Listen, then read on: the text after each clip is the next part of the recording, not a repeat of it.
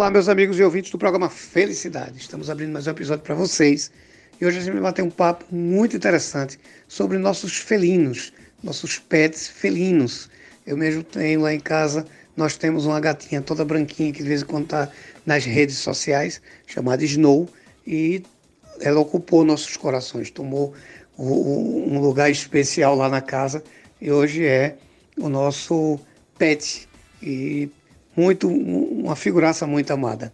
Então a gente vai conversar sobre a, a CMFL com a doutora Lireda Dexler, é, sobre esses cuidados, como é que funciona a CMFL e como é que ela nasceu.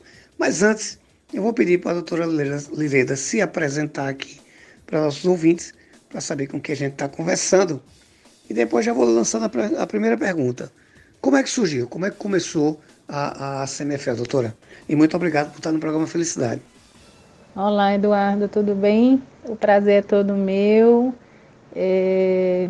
Então, né, eu sou médica veterinária formada aqui em Pernambuco, na Universidade Federal Rural do Pernambuco.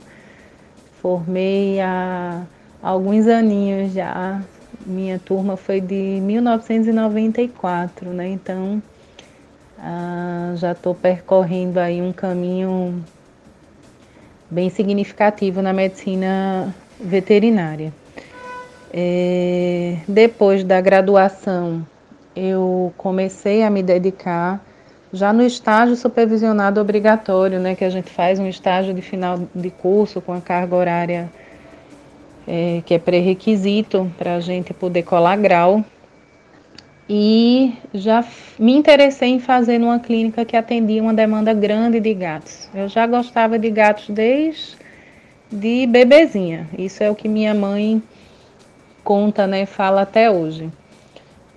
E então, é, a partir do meu primeiro trabalho em clínica, essa paixão, né, pela espécie felina começou a, a a aparecer né, e se sobrepor cada vez mais. E os anos foram se passando, e a cada ano que passava, essa paixão aumentava, e foi quando veio a vontade né, de fazer uma pós-graduação só com medicina felina, e paralelo a isso surgiu o Semefel, né, que é um consultório especializado. A gente só oferece serviços para a espécie felina. Ele existe há seis aninhos já, né? Me arrependo hoje de não ter tido essa iniciativa há mais tempo, né? Porque há seis anos eu posso dizer que eu encontrei a minha felicidade profissional. Hoje eu sou totalmente realizada com o que eu faço. Doutora, que bom ouvir da senhora que a senhora é feliz com o que faz.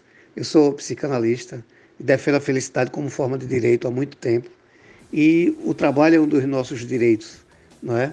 E ouvir que alguém é feliz com o trabalho que faz, isso para mim é muito valioso. Então, parabéns para a senhora. Veja, doutora, hoje a gente vê que as pessoas estão mais preocupadas em adotar um animal de estimação, um pet. Né?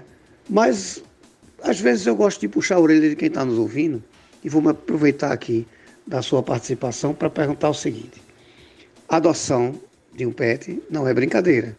Né? Então, tem que ter todo cuidado, toda preocupação.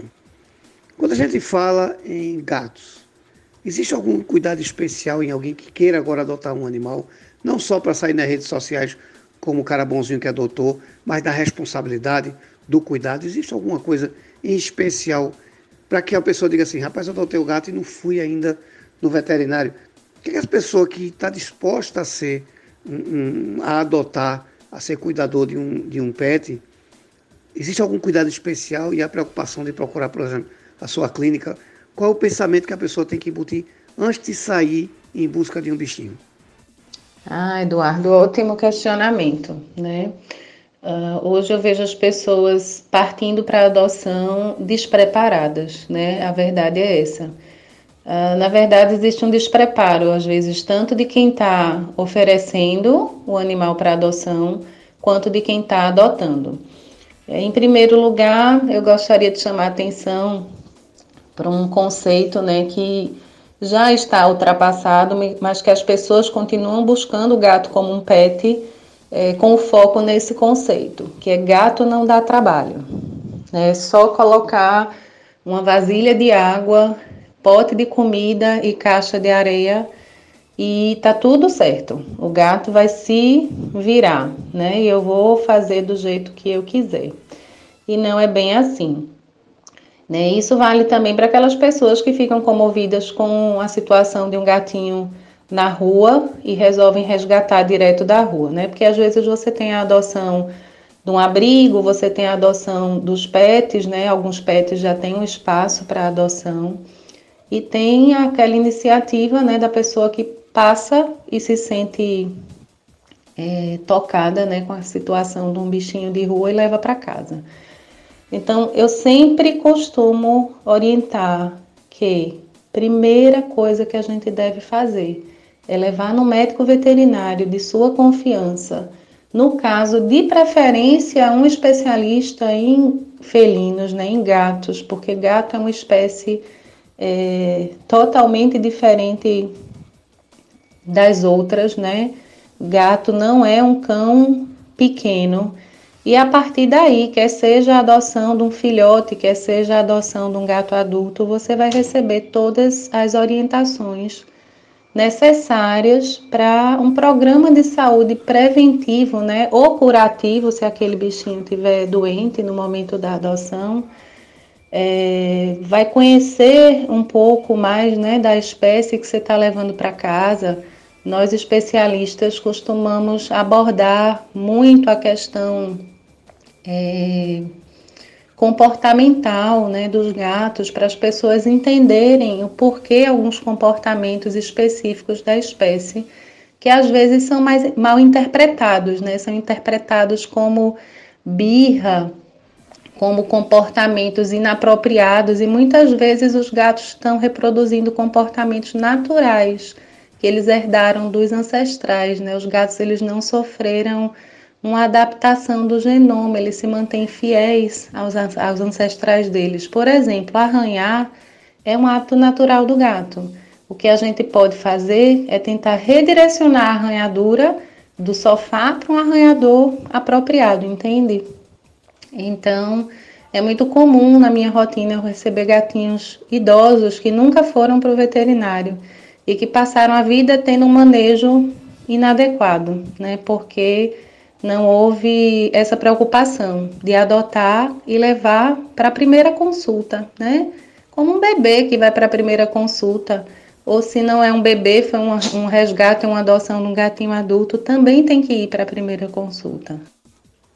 Doutora, perfeito esse seu comentário, porque eu estava conversando deles com um amigo meu justamente isso. Eu sou psicanalista e eu já escuto muita gente chegar para mim e dizer: rapaz, eu vou adotar um gato porque eu, sou, eu tenho um filho só, meu filho é muito só, ou então escuto, ah, não, eu estou morando só, me separei e, e vou adotar um, um gatinho porque eu estou muito tempo só, simplesmente como se fosse um prêmio de consolação. E nunca pensa na responsabilidade. É, meu filho era louco para adotar uma gata, meu sobrinho também tinha uma, uma gatinha, hoje ele tem dois, e ele, meu filho queria adotar um gato, eu disse, olha, filho, a gente vai adotar. É, eu venho de uma família que a gente tinha muito cachorro.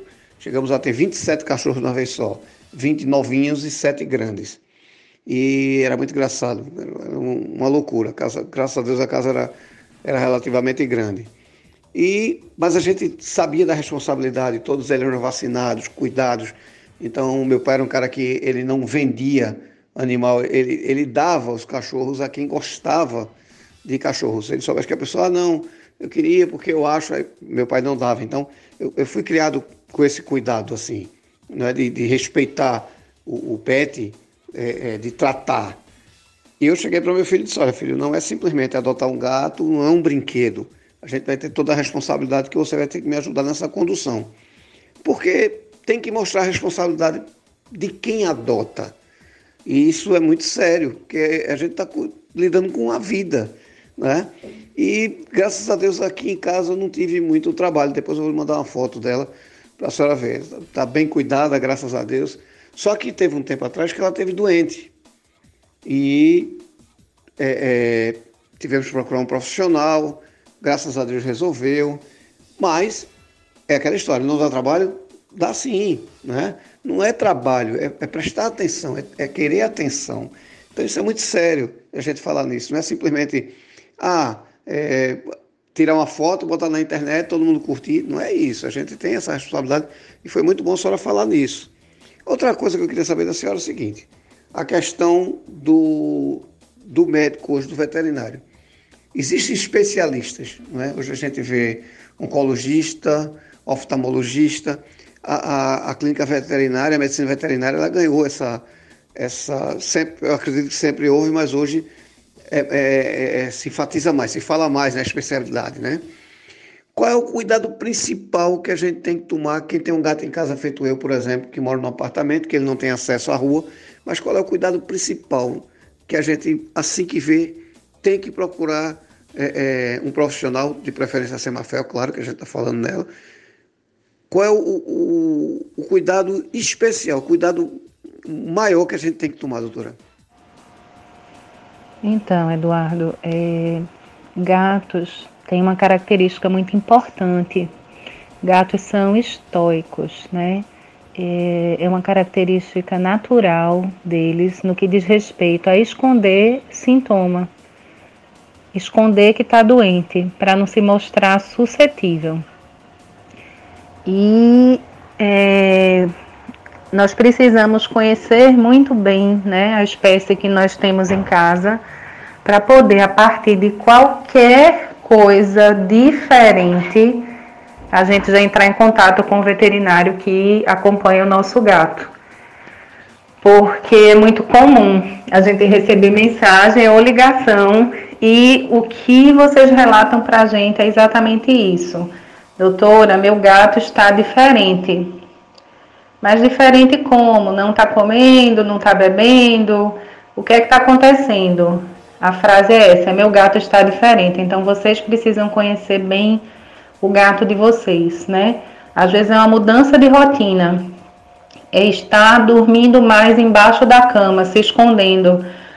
Quando antes ele não fazia isso, ele dormia em cima da cama, bem à vontade, bem confortável. Então, às vezes, uma mudança de comportamento ou uma mudança na rotina do gato, né?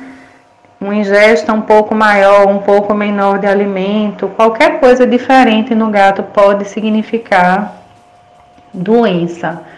Então fiquem atentos e tenham um veterinário que acompanhe o gato de vocês desde o momento que ele chegou na casa de vocês, para que vocês possam recorrer a esse profissional frente a essas dúvidas, né?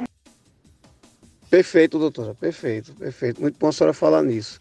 Mas aí vamos lá. Eu quero que a Semefel, é, é, que tem a doutora Lireda lá, faça o acompanhamento do meu gato. Como é que eu vou encontrar a Semefel? Como é que acontece o atendimento? Onde é que fica? E as redes sociais para que a gente possa seguir, doutora?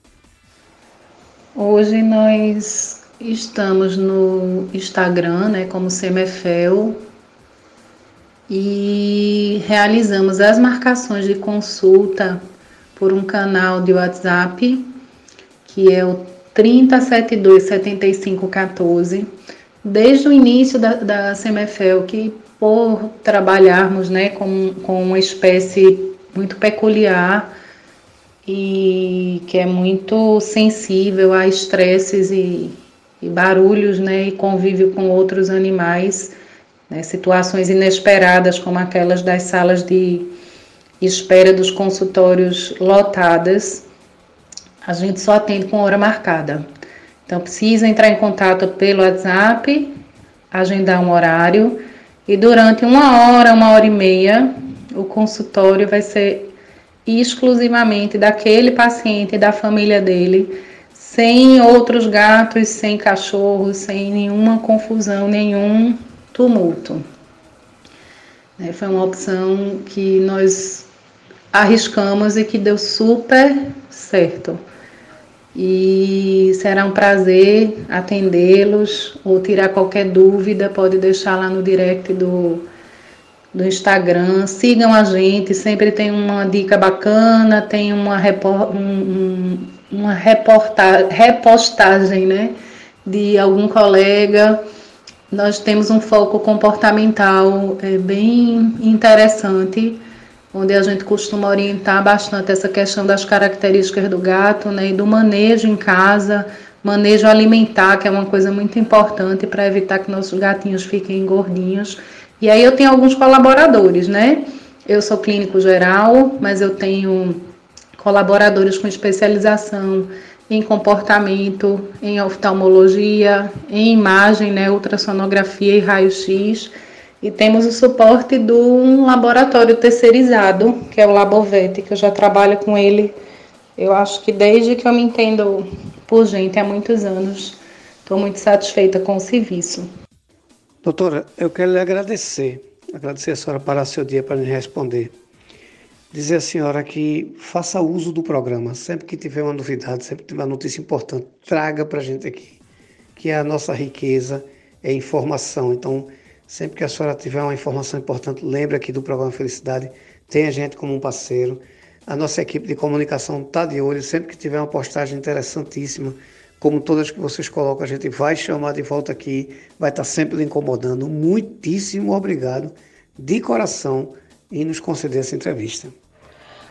Eduardo, eu que agradeço a você e aí toda a sua equipe. Foi um prazer podem usar e abusar. Estou aqui à disposição e faço com amor, por amor pelos felinos especialmente. Muito obrigada, foi um prazer. Minha amiga, muitíssimo obrigado, eu que agradeço. Traga sempre informação para a gente, que isso é muito importante, que é a nossa riqueza, a informação. Venha sempre aqui para o programa, faça uso do espaço. Muitíssimo obrigado, fique com Deus. Vocês em casa, muito obrigado pela audiência. Fiquem com Deus e até o próximo episódio. Obrigado.